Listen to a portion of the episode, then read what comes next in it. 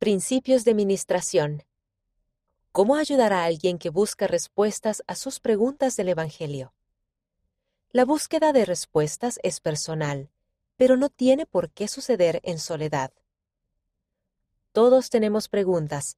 Las preguntas forman parte de la manera que entendemos el mundo que nos rodea. Dios nos alienta a hacer preguntas y a buscar respuestas. Este proceso es una parte esencial del trayecto de la vida para aprender y llegar a ser más semejante a Él. Como parte de ese crecimiento, todos nos enfrentamos a preguntas que nos presentan desafíos. Cuando eso sucede, puede ser útil contar con el apoyo de otras personas. Una miembro de la Iglesia de Texas, Estados Unidos, compartió esta experiencia. Un día, durante la Sociedad de Socorro, una hermana a la que nunca había visto en la iglesia me contó que le parecía que las mujeres de la Sociedad de Socorro eran hipócritas y excluyentes. Después de la reunión, se fue tan rápido que no pude alcanzarla. Luego que concluyeron los servicios de la iglesia, fui a su casa. Me presenté y le dije que apreciaba sus comentarios en la Sociedad de Socorro y que quería saber más sobre sus preocupaciones. Ella habló y yo la escuché expresé mi amor por ella y por su familia y le pregunté si podía volver a visitarla. Acepté el llamamiento de prestar servicio como su maestra visitante. Con el tiempo, a medida que comprendía mejor sus preocupaciones, empezamos a hablar sobre sus preguntas doctrinales.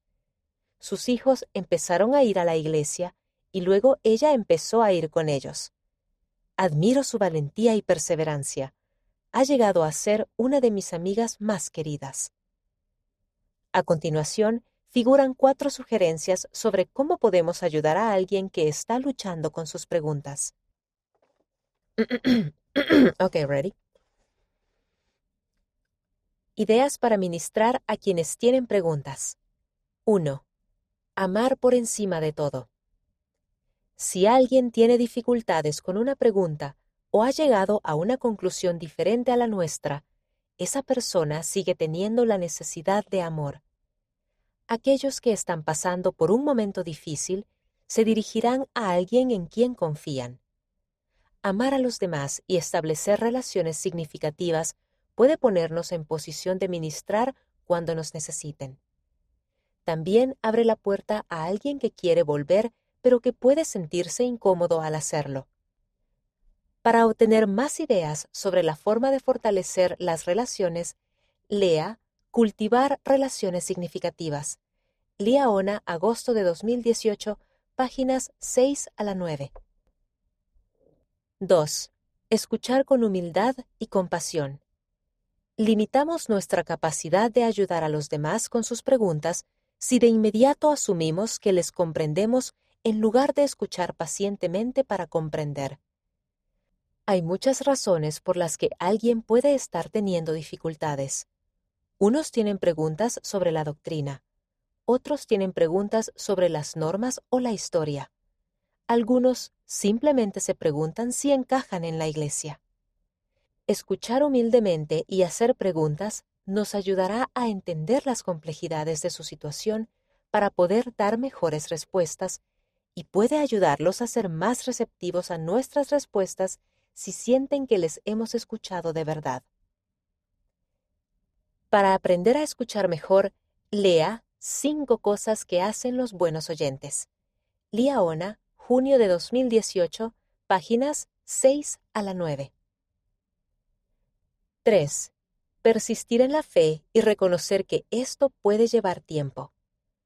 Las preguntas que realmente suponen un desafío rara vez se resuelven en un día por lo tanto, no debemos ejercer presión adicional sobre nosotros mismos o sobre los que queremos ayudar al sentir que tenemos que arreglarlo en el momento en que nos enteramos de su preocupación.